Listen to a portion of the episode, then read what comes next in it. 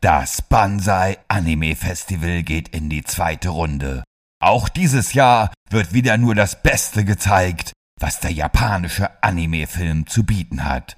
Acht Meisterwerke in drei Tagen vom 16. bis 18. September im Kino 35 in Fulda. Präsentiert von eurem Lieblingspodcast World of Ghibli.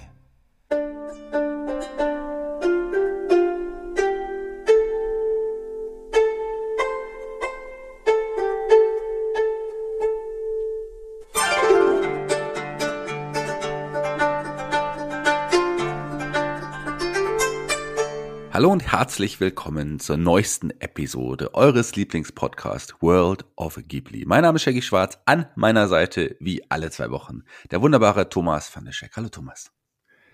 Hallo Shaggy, ohayo gozaimasu, minasan. Ganz genau, so wie du das gesagt hast. Ja, wir haben heute eine besondere Episode. Wir haben auch den ja, vorletzten im Moment, ja, kann man das sagen, offiziellen Ghibli-Film. Es gehört ja zu Ghibli, da können wir auch gleich nochmal drüber sprechen.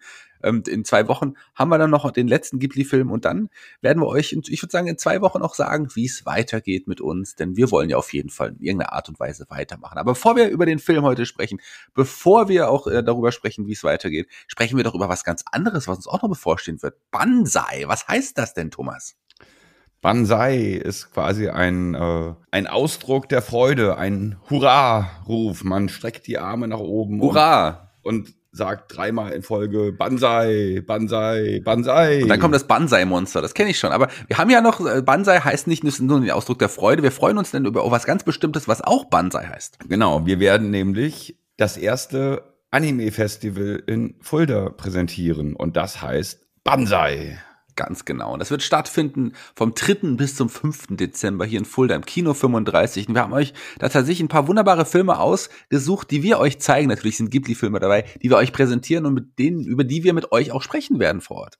Genau, wir fangen an am Freitag, den 3. Dezember mit Barfuß durch Hiroshima, gefolgt am Samstag von Okko und ihre Geisterfreunde, damit wir auch ein bisschen was für jüngeres Publikum haben, aber das ist eigentlich auch für die ganze Familie tauglich. Und dann abends Taschentücher einpacken, die letzten Glühwürmchen. Da freue ich mich besonders drauf, dass wir den bekommen haben und dass wir den präsentieren können. Und dann am Sonntagnachmittag nochmal Penguin Highway, ein wunderbarer Film, auch für die ganze Familie.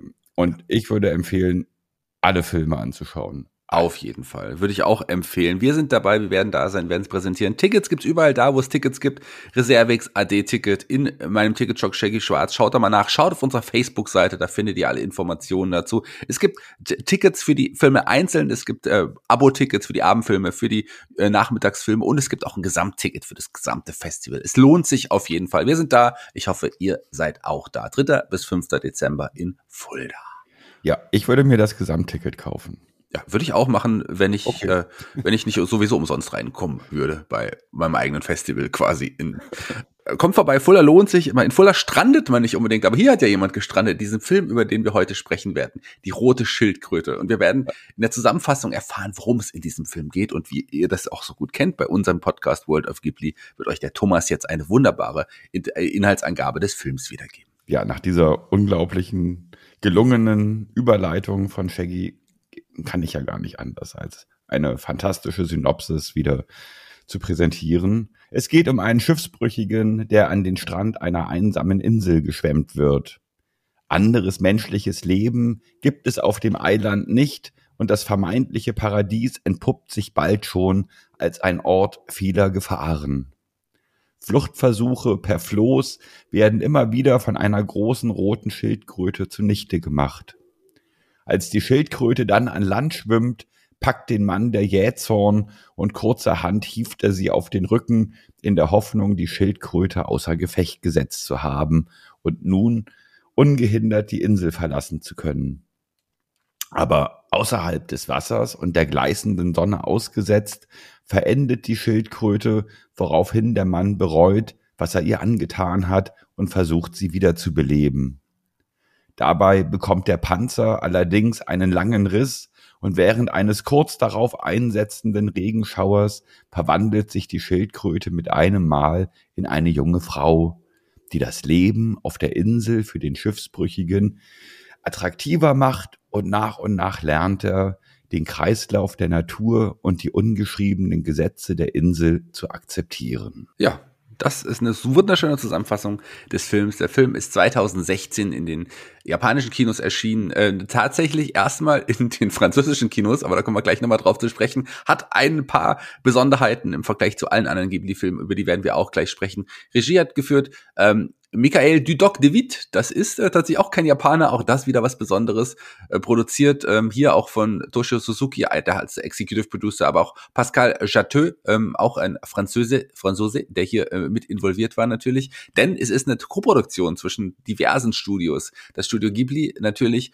Wild Bunch ähm, aus Frankreich, den übrigens auch Senator-Film, ähm, auch eine deutsche Produktionsfirma, irgendwann inkludiert wurde, ähm, Art Français Cinema, ähm, ähm, CN äh, Productions, äh, Why Not Productions und äh, Belvision aus Belgien. Also eine Co-Produktion vieler verschiedener ähm, Studios und Filme. Das ist das Spannende. Und ähm, der Film, ich habe es schon gesagt, 2016 erstmal in den Kinos in, in Frankreich gelaufen. Der kam und dann erst in Japan, also die Premiere war tatsächlich in Frankreich, Japan auch 2016. In Deutschland ist er 2017 in die Kinos, in die Kinos gekommen, auch ebenso wie in Österreich und der Schweiz. Lief natürlich auch da nur bei ausgewählten Kinos. Auch in den, in Amerika ist er erst im Jahr äh, 2017 hier von Sony äh, Pictures, in diesem Fall ähm, äh, als Verleiher auch, ähm, auch eine Besonderheit, das erste Mal. Der Film läuft in Deutschland auch nicht auf Netflix, übrigens wie, äh, wie auch die letzten Glühwürmchen. Auch hier hat, ähm, Net, also hat Ghibli nicht die Rechte an Netflix weitergegeben, sondern der läuft aktuell bei Kinowelt auf Sky. Also nur da kann man ihn quasi ähm, ja kostenfrei sich anschauen im Moment. Und da habe ich ihn auch gesehen auf Kinowelt bei Sky. Und ansonsten ähm, käme ja jetzt tatsächlich die Auflistung der, äh, der Synchronsprecher würde ich sagen, fällt mir heute ein bisschen schwieriger gemacht. Ähm, warum denn, lieber Thomas? Naja, weil es keine Dialoge in dem Film gibt und es aus ausschließlich nur gegrunzt wird oder mal Hey gesagt wird, aber auch das muss ja irgendjemand tun. Und du wirst uns sicher sagen, wer das gewesen ist. Ja, es sind auf jeden Fall keine Synchronsprecher in dem Fall dabei gewesen, weil es tatsächlich nur Emotionsausrufe gab. Also es gab tatsächlich keine ähm, Synchronsprecher in diesem Film, sondern ein paar Schauspieler. Äh, Barbara Beretta sprach hier ähm, die Schildkröte, eine Hauptrolle. Emmanuel Garrio der den Schiffbrüchigen, ja, ähm, die zumindest in Tönen wiedergegeben hat. Und eine ganze Reihe, Baptiste Goy, ähm, Axel Deliver und Tom Hudson sprechen quasi ähm, den Sohn der beiden als Baby, als Kind und als Erwachsenen. Also sprechen in dem Fall ist auch wieder zu viel gesagt. Wie gesagt, es sind gegrunze, laute, es sind Emotionsausrufe, die wir hier nur hören. Ähm, das sind tatsächlich eine Reihe von Franzosen und äh, belgischen Darstellern, die man hierfür einfach gecastet hat. Das ist das Besondere. Die Co-Produktion ist was Besonderes. Viele würden sagen, das ist eigentlich gar kein Ghibli-Film. Wie stehst du denn dazu? Hm, ja, schwierig. Also für mich ist es auf jeden Fall schon mal ein Ghibli-Film, weil am Anfang, bevor der Film anfängt, ein Totoro zu sehen ist. Das, das ist schon mal ein gutes Zeichen. Das, das geht nur bei einem Ghibli-Film. Klar, jetzt sind viele andere irgendwie dran beteiligt. Und ähm, der Regisseur ist erstmalig kein Japaner, sondern ein Holländer. Und, ähm, und äh, der Film wurde auch nicht in Japan produziert, sondern in Europa, in Frankreich und in Belgien, glaube ich, wurde er produziert. In verschiedenen Studios. Genau. Und ähm, der Regisseur Michael Dudok de Witt hat ähm, ähm, sich schon sehr Mühe gegeben, denke ich, äh, den Film ein wenig im Ghibli-Style auch äh, zu präsentieren, aber hat auch natürlich seine ganz eigenen Einflüsse mit geltend gemacht. Er hatte ja vorher, bevor er schon die Rote Schildkröte produziert hat, für einen seiner Kurzfilme Father and Daughter einen Oscar gewonnen und ist damit eigentlich sehr be bekannt geworden international, wodurch dann auch Hayao Miyazaki auf ihn aufmerksam wurde und wegen dieses Kurzfilms ihm angeboten hat, äh, ein für Ghibli und in Verbindung mit anderen Studios einen äh, abendfüllenden Kinofilm zu produzieren. Genau, ganz genau. Äh, Michael äh, Dudok, David, wie, der Name geht echt schön von, von, von der Zunge, gell? Schöner Name, hast du vollkommen recht. Der äh, hat gar nicht so viel gemacht. Den Kurzfilm, den du angesprochen hast, The Aroma of the Tea, auch so ein wunderbarer Kurzfilm, der auch äh, mit Preisen überschüttet wurde. Ähm, der Mönch und der Fisch auch in, in der 94 auch ein Kurzfilm, animierter Kurzfilm. Aber der hat ähm, auch bei anderen Studios mitgearbeitet. War auch eine Zeit bei Walt Disney ähm, aktiv. Da hat er unter anderem als Animator bei Schön und das Biest äh, mitgearbeitet und, und bei Fantas Fantasia 2000. In der Zeit war er da und hat da auch quasi als Animator mitgearbeitet. Ansonsten ähm, tatsächlich ein, ein einzigartiger Stil, der mir aber auch schön dem Ghibli-Stil angepasst ist. Wie stehst du denn zu dem Zeichenstil? Fangen wir doch damit erstmal an. Ja, der Zeichenstil ist tatsächlich, äh, ja, kann man aufgliedern in zwei verschiedene Richtungen. Man hat einmal den typischen Stil, hm, wo ich sagen wollte, den kennt man eigentlich so von Tim und Struppi.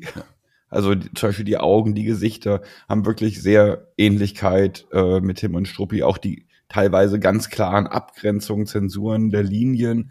Dann dieser, dieser Stil übrigens, Laline Claire, ähm, natürlich geprägt ja, ja. von der Hergé, den du gerade erwähnt hast, der, der, der Zeichner und Erfinder von Tim und Struppi. Ich bin großer äh, Tim und Struppi-Fan übrigens, ähm, aber gerade in den belgischen Comics, äh, Blake and Mortimer, ähm, äh, was man da so alles, ich weiß nicht, wie du da mit dem belgischen Comic-Stil so warst, gerade diesem Stil von der RG, den ich ja wirklich toll finde. Ich bin großer Tim und Struppi-Fan gewesen, mochte das wirklich sehr und habe mich da wirklich auch wiedergefunden gefühlt. Aber das ist nicht das Einzige, was du sagen wolltest. Nee, und dann gibt's halt noch den zweit, den zweiten Einfluss, und zwar der Ukiyo-e-Stil, ähm, der eigentlich ja, ja den Stil des Japan, der japanischen Edo-Zeit eigentlich sehr gut widerspiegelt. Gerade in den Hintergründen, äh, dass es da keine klaren Abgrenzungen gibt, keine klaren Linien. Allerdings dann wiederum äh, der Bambuswald auf der Insel das äh, erinnert wirklich sehr, sehr stark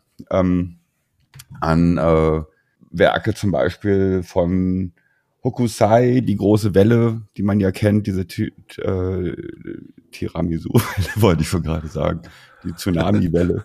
ähm, ja, und aus diesen beiden Stilen ist quasi äh, der Film entstanden. Also die haben, dieser, die beiden Stile haben den Film massiv äh, beeinflusst. Ja, eine Tiramisu-Welle wäre natürlich schöner gewesen, aber in dem Fall war es leider keine Tiramisu-Welle, ähm, äh, sondern ein Tsunami, wie du es gesagt hast. Ja, das ist auch eine krasse, coole Szene, äh, die, die ich sehr mag. Den Stil hast du sehr gut wiedergegeben. Wir, man ist ja auch ja hier komplett, ähm, wie wir es auch schon gesagt haben, ohne, ohne Monologe, ohne Dialoge, ohne ähm, ja, Worte ausgekommen. Da war es zwischenzeitlich in der Produktion ja, hat man überlegt, dass man tatsächlich einzelne Sätze zumindest sagt. Ich meine, es gibt ja nicht so viel zu sagen, so viele Bewohner hat die Insel nicht. Äh, Doch, viele, viele Krabben. Für mich waren eigentlich die Krabben die tatsächlichen Bewohner dieser Insel, ja.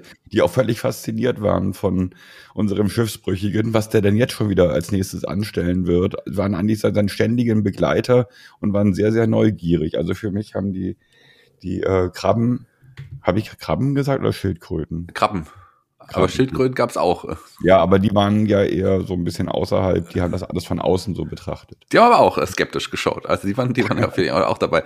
Ähm, ansonsten natürlich kein Riesenerfolg, wie auch zu erwarten war, dass das natürlich kein großer Erfolg ist. Es ist natürlich ein Film auch Special Interest, einfach auch, weil es keine Dialoge, dieser besondere Zeichenstil. Trotzdem war er für den Oscar nominiert als bester animierter Film. Ähm, in dem Jahr mit zum Beispiel Kubo, der tapfere Samurai, den kennst du bestimmt, oder? Hast du den gesehen? Nein, den habe ich okay. nicht gesehen. Ähm, mhm. mein Leben als Zucchini war unter anderem von, von Claude Barras, den ich übrigens mag. Toller Film, schaut mal. Valena kenne ich, kannte sich nicht, auch nominiert, aber gewonnen in diesem Jahr. Ein wirklich toller animierter Film, den ich sehr, sehr mag, den ich wirklich toll finde. Ähm, und zwar äh, Sumenia. Ganz, ganz äh, toller Film, ähm, der sich auch lohnt, gesehen zu haben. Witziger Film, der richtig Spaß macht. Sumenia, schaut euch den mal an. Aber hier nominiert noch äh, Michael Dudok de Witt mit diesem Film und Toshio Suzuki quasi für die Rote Schildkröte, aber kein äh, Oscar gewonnen. Aber immerhin wieder eine Nomi Nominierung erneut für einen Ghibli-Film. Das ist dann auch schon was Besonderes. Ja, vielleicht ist es das. Ne? Ich meine, die Hollywood-Gemeinschaft, die Oscar-Gesellschaft hat sich ja äh, verschwör, verschworen gegen mhm. das Studio Ghibli. Und wenn Michael Dudok de Witt vielleicht den Film nicht in einer japanischen Co-Produktion gemacht hätte. Vielleicht hätte er dann tatsächlich den Oscar bekommen. Die eigentliche Premiere dieses Films, vielleicht sollte man das auch nochmal erwähnen, fand nicht im Kino in, in, statt, ähm, sondern hier war es Besonderes tatsächlich auf den internationalen Filmfestspielen von Cannes 2016 war die Premiere dieses Films. Da wurde das allererste Mal vor Publikum gezeigt. Ähm, keiner vom Studio Ghibli war, glaube ich, vor Toshi Suzuki, weiß ich, der ist, glaube ich, auch nicht da gewesen. Michael Dudok de Witt hat äh, den Film damals vorgestellt und ähm, der war äh, auch wirklich ein Publikumsliebling bei den Filmfestspielen damals in Cannes. Mm, und danach ist er erst in die Kinos, Kinos gekommen. Und mm, ich glaube, das ist ein Film, der gar nicht so lange in den Kinos lief, einfach weil der nicht ganz das Publikum hatte. Er lief in Special-Kinos, aber so von den, von im ausländischen Bereich war einer der am wenigsten erfolgreichsten Kinofilme für das, das Studio Ghiblis als äh, Co-Produktionsfirma insgesamt im ausländischen Markt. Aber auch das war zu erwarten. Frankreich natürlich äh, und Belgien, da hatte er Zuschauer, aber am Rest der Welt war der gar nicht so äh, so gut besucht. Ich habe mich auch die ganze Zeit bei der Recherche gefragt, was war jetzt eigentlich die genaue Funktion vom Studio Ghibli? Ich meine, außer dass sie ihn so ein bisschen unterstützt haben, ihn ein bisschen beraten haben. Äh, Takahata hat mal irgendwie so über, über ein paar Sequenzen drüber geguckt, ist, ob alles in Ordnung ist und so und hat äh, mal den ein oder anderen Tipp gegeben, wie äh, hier ist der Hintergrund zu gelb, macht den mal ein bisschen anders.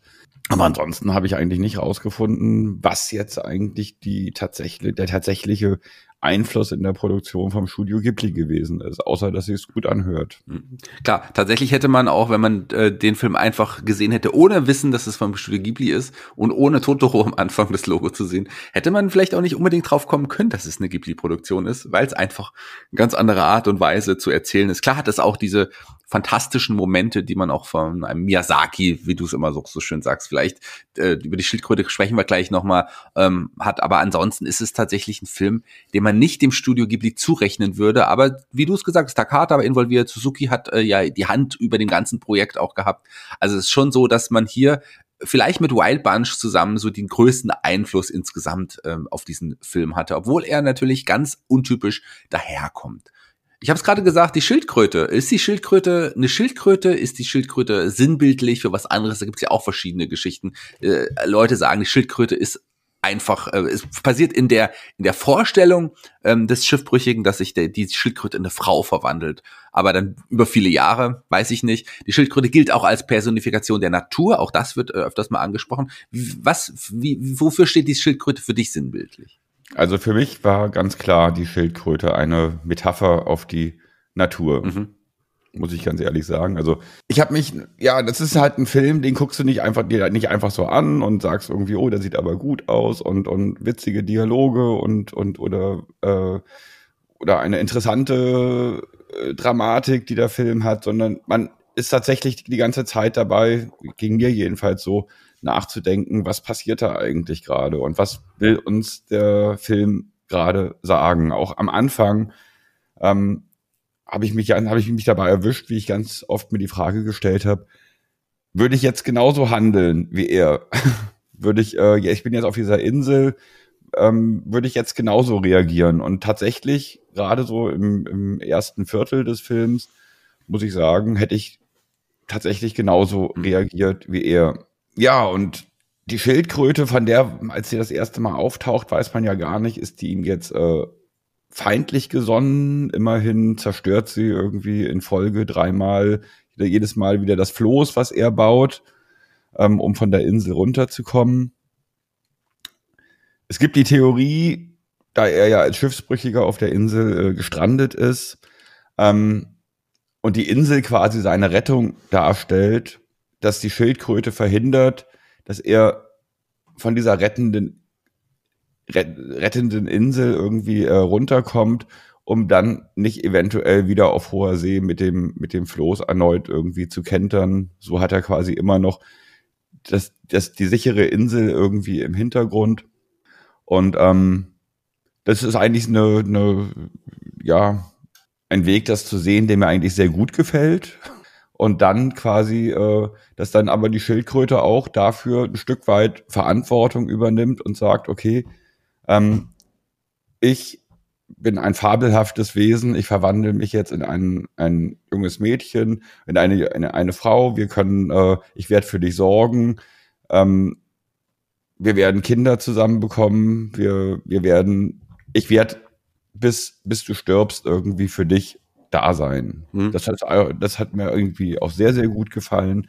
Und dann, wie gesagt, bekommen sie den Jungen und der wird älter und sie leben quasi ein, ein, ein, ein Familienleben wirklich in Verbindung mit der Natur. Also während er sich am Anfang noch massiv gegen die Natur gesträubt hat und versucht hat, der Natur zu entfliehen, weil er einfach ein zivilisiertes Wesen ist, hat er dann quasi durch die Schildkröte gelernt, die Natur so zu akzeptieren, wie sie ist und ein Teil der Natur zu werden. Nicht nur die akzeptieren, sondern wirklich ein, ein Teil zu sein und äh, sein Leben äh, nicht höher zu werten als zum Beispiel das Leben von, äh, von hm. einer Krabbe, von einer Robbe, von einem Baum, wie auch immer. Da kommt auch sehr viel ähm, buddhistische Ansätze und, und äh, ähm, shintoistische Ansätze zum Tragen. Ähm, was mir auch sehr, sehr gut gefallen hat.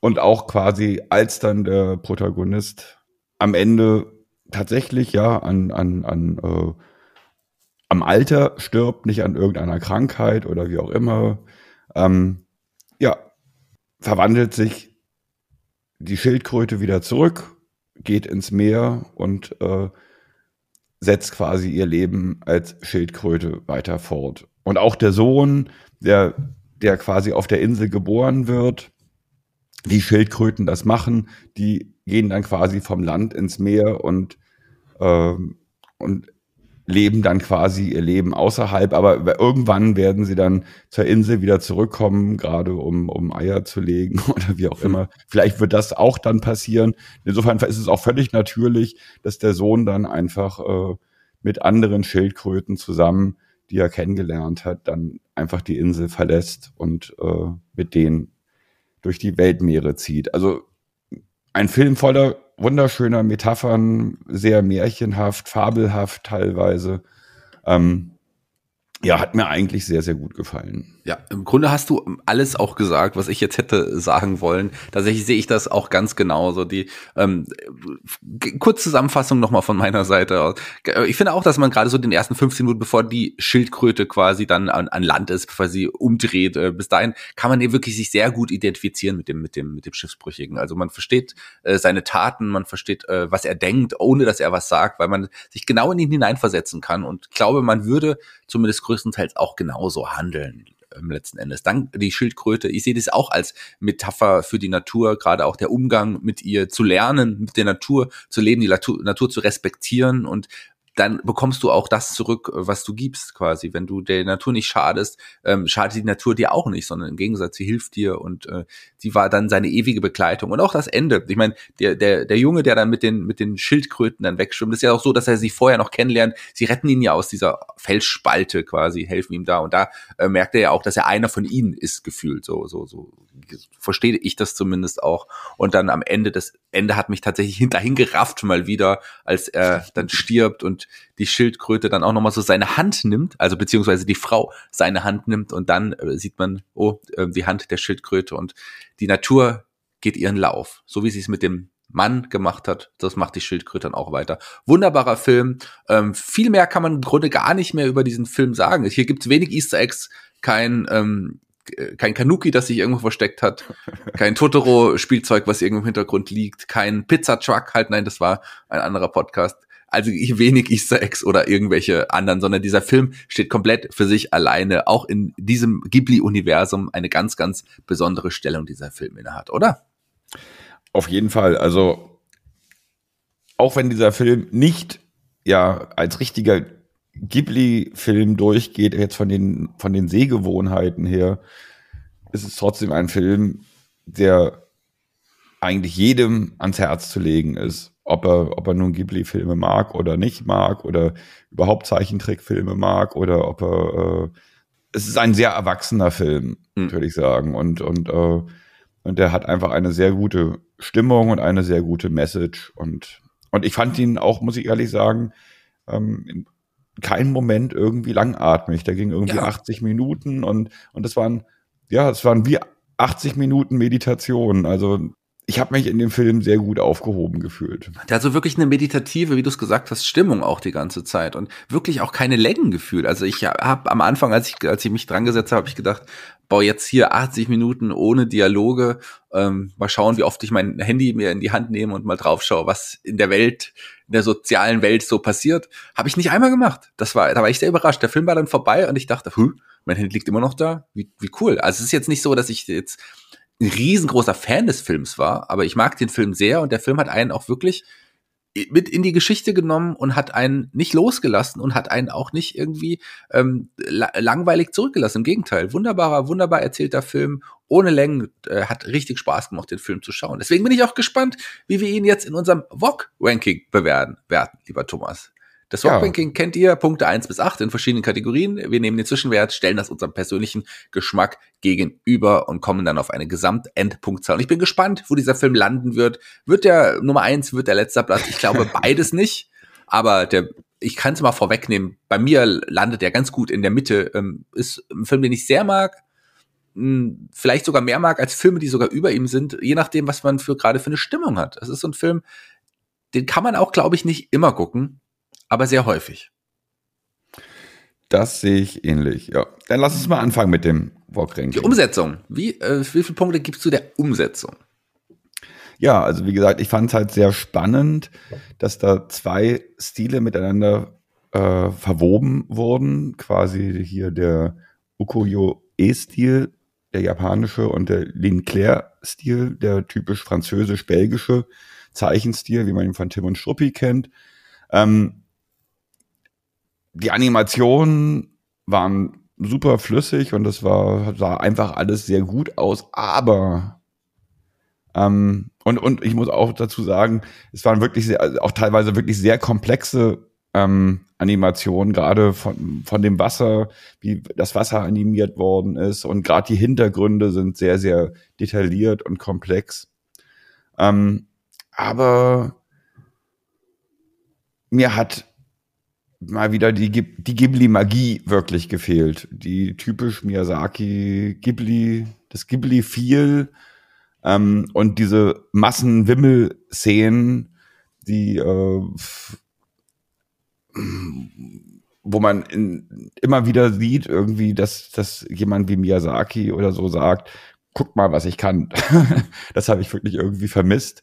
Ähm, aber das braucht dieser Film auch irgendwie gar nicht. Ähm, aber trotzdem fällt es mir sehr schwer, den Film jetzt zum Beispiel mit einem ähm, Film wie, wie Ponyo zum Beispiel zu vergleichen oder Shihiros Reise ins Zauberland oder wie auch immer. Ähm, oder, oder auch wie der Wind sich hebt. Und deswegen bekommt er von mir eigentlich von der Umsetzung nur sechs Punkte. Okay. Aber sehr gute sechs Punkte. Sehr gute sechs Punkte. Von mir gibt's ein bisschen mehr, das kann ich schon mal vorwegnehmen. Ich ähm, mag den Film sehr und gerade diesen, diese, diesen Kombi dieses Zeichenstils, den du gerade auch nochmal erwähnt hast, finde ich einfach fantastisch. Ich als großer Fan des äh, von RG, der, mit dem ich auch aufgewachsen bin, äh, habe da so viel wiedererkannt. Gerade die Augen, gerade diese Nahaufnahme, wenn man die Gesichter sieht und diese diese schwarzen kugeligen Augen man sieht, das da hat das hat immer mein Herz erwärmt. Das mochte ich sehr. Ich mochte hier viele Ideen, die man hier eingebaut hat, äh, die Detailreichtum. Also ich finde vom Zeichenstil ist es was ganz Besonderes. Äh, insgesamt die Umsetzung hat mir sehr sehr gut gefallen. Für acht Punkte reicht's nicht, aber die sieben Punkte gebe ich hier tatsächlich. Action. Wie viel Action sehen wir? Wie viel explodierende Autos? Wie viel explodierende Hubschrauber? Wie viel äh, Vulkanausbrüche sehen wir? Zumindest sehen wir, was wir auf jeden Fall sehen, ist ein, was, wie hast du es vorhin genannt? Ein Tiramisu. Tiramisu-Explosion. Ja. Nein, also wir sehen ganz oft äh, wild tobendes Meer, gerade am Anfang, als der Schiffsbrüchige auf die Insel gespült wird, geschwemmt wird. Die ähm, der Tsunami im, im, im zweiten oder dritten Drittel des Films unglaublich gut umgesetzt, sieht fantastisch aus. Ja. Ähm, und auch zum Beispiel, ja, die Action in dem Film ist auch eine, ja, sind, sind auch emotionale Momente, so, ähm, oder die den Zuschauer in ein, äh, ja, zum Beispiel als der, als der Schiffsbrüchige dann auf der Insel ist und sie erkundet und dann in diese Felsspalte fällt und dann nicht mehr weiß, wie komme ich jetzt da eigentlich raus? Ist es niemand, der, der ihm helfen kann? Ähm, er sagt sich, okay, es gibt vielleicht irgendwie einen Zugang vom, vom äh, Meer in diese Höhle, vielleicht kann ich durch Tauchen diesen Zugang finden. Ähm, er weiß nicht, wie, wie, wie groß dieser Zugang ist. Wird er überhaupt äh, da durch diese Lücke kommen? Ähm, letztendlich schafft das ja gerade auch so mit Mühe und Not. Und das finde ich, das sind für mich irgendwie schon echte Action-Szenen gewesen. Und ähm, ja, und daher gebe ich dem Film äh, klare sechs Punkte, auch sehr gute sechs Punkte. Ja, also du hast auch vieles aufgezählt. Diese viele Action-Szenen sind tatsächlich dabei, was man auch wirklich als Action bezeichnen kann. Die, wenn das auch auch die kurzen Momente, wenn das wenn die wenn das Floß immer wieder kaputt geht, das sieht ja auch richtig cool aus, finde ich. Auch das ja. Geräusch dazu finde ich finde ich super gut gewählt. Also hier passt einfach vieles. Ein Film, der tatsächlich, obwohl er sehr ruhig und meditativ ist, auch sehr viel Action beinhaltet und deswegen auch von mir sechs Action-Punkte. Jetzt kommen wir aber zum Humor. Das ist interessant, weil hier erwarten uns natürlich sehr wenig Schenkelklopfhumor, keine Torten im Gesicht, außer eine Tiramisu-Explosion vielleicht. Aber ansonsten sowas gibt's hier nicht. Kein Clown, der im Hintergrund langläuft oder Slapstick-Humor. Auch das finden wir hier nicht. Deswegen bin ich gespannt, wie viele Humorpunkte du gegeben hast. Die humorvollen Momente des Films, die äh, haben eigentlich genau mein, meine Art von Humor getroffen. Das war, wie gesagt, wie du schon sagst, kein Schenkelklopfer-Humor. Und gerade immer dann, ähm, wenn der kleine Junge aufgetaucht ist. Ich, ich lieb ja Kawaii-Momente. Und ähm, also der Junge war super süß und alles, was der gemacht hat, war irgendwie sehr, sehr, sehr humorvoll, wie er vor dem Wasser weggerannt ist, als er die Flasche gesehen hat, hm. dann aber sofort wieder stehen bleibt und, ja, ja. und dann lernt aber auch mit dem Wasser umzugehen. Wann, wann äh, ist das Wasser gefährlich oder ist das Wasser überhaupt gefährlich? Und den Moment abwartet, um dann doch äh, ähm, ins Wasser zu laufen und die Flasche zu holen oder als er das erste Mal auf eine Krabbe stößt und guckt, kann ich die essen und äh, merkt, okay, die kann ich nicht essen und spuckt sie gleich wieder aus. Ähm, das sind sehr humorvolle Momente, aber auch wenn dann teilweise diese, ja, einem das Lachen oder das Grinsen gefriert, weil dann äh, zum Beispiel gerade mit der Krabbe, die dann von dem Jungen ausgespuckt wird, die im nächsten Moment dann äh, von einer Möwe abgegriffen wird und dann halt doch gefressen wird. Also denkt man sich, ah, jetzt hat die, hat die, hat die äh, Krabbe es geschafft, sehr gut, äh, so soll es sein und dann kommt äh, die Möwe und ja, ja. Die Natur hat wieder zugeschlagen. Genau, das ist halt, ja, die Natur ist äh, wunderschön, aber die Natur ist auch sehr grausam und das hat der Film irgendwie auch gezeigt und äh, und immer quasi dann, wenn die Natur nicht ihr Recht eingefordert hat, und es humorvolle Momente gab, waren die sehr, sehr schön, haben mir sehr gut gefallen.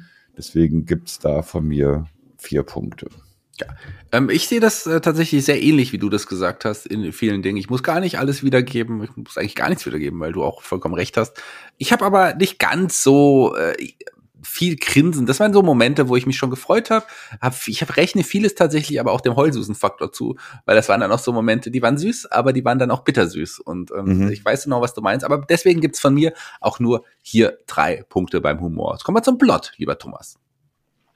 Ja, die Story ist sehr simpel, sehr einfach, aber in ihrer Einfachheit unglaublich komplex. Und, ähm, und sehr, sehr, sehr durchdacht also wie gesagt, okay, man hat jetzt diesen das fantastische Moment mit der Schildkröte, die sich plötzlich in eine Frau verwandelt. Ähm, aber alles weitere, was passiert ist bis dahin und alles, was dann daraufhin weiter passiert, ist unglaublich gut nachzuvollziehen und ähm, und ich lieb diese Entwicklung, wie äh, die der Schiffsbrüchige durchmacht, um dann quasi statt ein Feind der Natur ein Teil der Natur zu werden. Und, ähm, und das hat für mich gereicht, um vom Plot her dem Film tatsächlich sieben Punkte zu geben. Mhm. Kann ich auf jeden Fall auch nachvollziehen. Aber auch hier ähm, bin ich wieder ein bisschen niedriger insgesamt. Die äh, ist eine sehr, ja, wie gesagt, keine große Geschichte, aber dann doch eine sehr äh, detaillierte Geschichte gleichzeitig auch ähm, es passiert nicht viel, aber irgendwo auf der anderen Seite passiert zwischen den Zeilen dann noch eine ganze Menge. Trotz allem gebe ich hier auch nur sechs Punkte. Ich finde trotzdem insgesamt ein wunderbarer Plot, aber sieben Punkte wollte ich hier tatsächlich nicht rausholen. Kommen wir jetzt zu einem Punkt, den wir heute noch gar nicht angesprochen haben. Wir haben ja gesagt, es kommt ähm, komplett ohne, ohne, ohne Dialoge, ohne Monologe aus. Aber Musik, die haben wir schon da. Und ohne die Musik würde diesem Film auch was fehlen, oder? Genau, die Musik äh, ist hauptverantwortlich mit dafür, dass die Szenen, die man sieht, auch atmosphärisch so wirken, wie, wie sie wirken sollen. Insofern hat die Musik für mich einen sehr, sehr funktionellen Charakter. Es sind jetzt keine Melodien, keine Songs, keine Arrangements, wo man sagt irgendwie, wow, das bleibt irgendwie im Ohr hängen oder das, das äh, beeindruckt mich jetzt in irgendeiner Form. Ähm, es sind meist flächige Streiche, die äh, ja atmosphärisch sehr gut unterstützen, was gerade in diesem Moment zu sehen ist. Ähm, dass das auch wirklich funktioniert, sage ich mal, irgendwie Hut ab. Also da schwächelt die Musik auch in keinem Moment. Aber wenn man jetzt irgendwie schauen muss, wie haben wir Punkte vergeben oder wie habe ich Punkte vergeben äh, im Ranking, gerade was die Musik betrifft, in anderen Filmen, kann ich dem Film leider nur fünf Punkte geben. Oh, das äh, überrascht mich jetzt dann doch. Ähm, du hast vieles gesagt. Die Musik bereichert den Film sehr. Also es ist schon so, klar, das ist jetzt kein Soundtrack, den ich mir jetzt zu Hause anhören würde. Da würde es gar nicht passen. Ähm, das wäre seltsam. Äh, und also ist auch kein Song dabei, wo, wo man denkt, doch, das singe ich jetzt mit. Das ist ja fröhlich. Das aber oder reißt mich mit. Aber ganz ohne die, diese Musik würde der Film halt überhaupt nicht funktionieren. Also ich habe mal ein paar Mi Minuten extra nochmal angeschaut ohne die Musik, also wirklich dann ohne Ton. Und das funktioniert dann einfach überhaupt nicht. Also die Musik ja. ist sehr enorm wichtig für diesen Film, extrem wichtig. Die Musik ist nicht besonders, aber sie bereichert den Film. Ähm, und sie macht erstmal aus dem Film das, was er am Ende überhaupt ist. Also ist die Musik in diesem Fall sogar wahrscheinlich wichtiger als bei fast allen anderen Ghibli-Produktionen überhaupt. Ich hätte auch fünf Punkte gegeben mit dem, aber ich weiß halt, wie gesagt, ähm, ich musste diesen Sonderpunkt geben, weil die Musik einfach äh, speziell für diese Momente auch wirklich kreiert ist und einfach so gut passt und diesen Film so bereichert. Ohne äh, das würde es nicht funktionieren. Deswegen gibt's von mir äh, mit der gleichen Begründung, die du gesagt hast, dann aber trotzdem dann doch sechs Punkte. Hier bin ich mal. Äh, naja, man muss, man muss ja auch immer dazu sagen, dass wir, wenn wir hier so ein Ranking machen, ähm, das auf einem ganz hohen Niveau ist. Ja, ja, ja das also, sowieso. Also äh, im, im Vergleich zu mittelmäßigen oder normalen Produktionen ähm, würde die Musik wahrscheinlich äh, herausragend sein. Ja. Aber in Verbindung halt, wenn die Musik, wenn man die Musik vergleichen muss mit einem Joe Hisaishi, dann wird's halt immer schwierig. Wie gesagt, auf, wir, wir quengeln hier auf sehr einem hohen Niveau. Wir quengeln und wir heulen aber nicht, aber heulen haben wir vielleicht äh, trotzdem getan. Das war grammatikalisch nicht ganz richtig, aber die Überleitung hat fast funktioniert, denn wir kommen jetzt zum Heulsusen-Faktor. Ja, der war gegen Ende gerade vor allem wirklich großartig. Also da habe ich dann auch gemerkt, wie einfach, wie ich die Tränen nicht mehr zurückhalten konnte. Also es war, äh, es war, äh, ich weiß nicht, waren es jetzt wirklich Tränen der, der, der Melancholie oder waren es Tränen der, der, der Freude oder, oder weil es so schön war? Ich konnte mich jedenfalls nicht dagegen sträuben, die sind einfach geflossen, so ist das halt. Ne?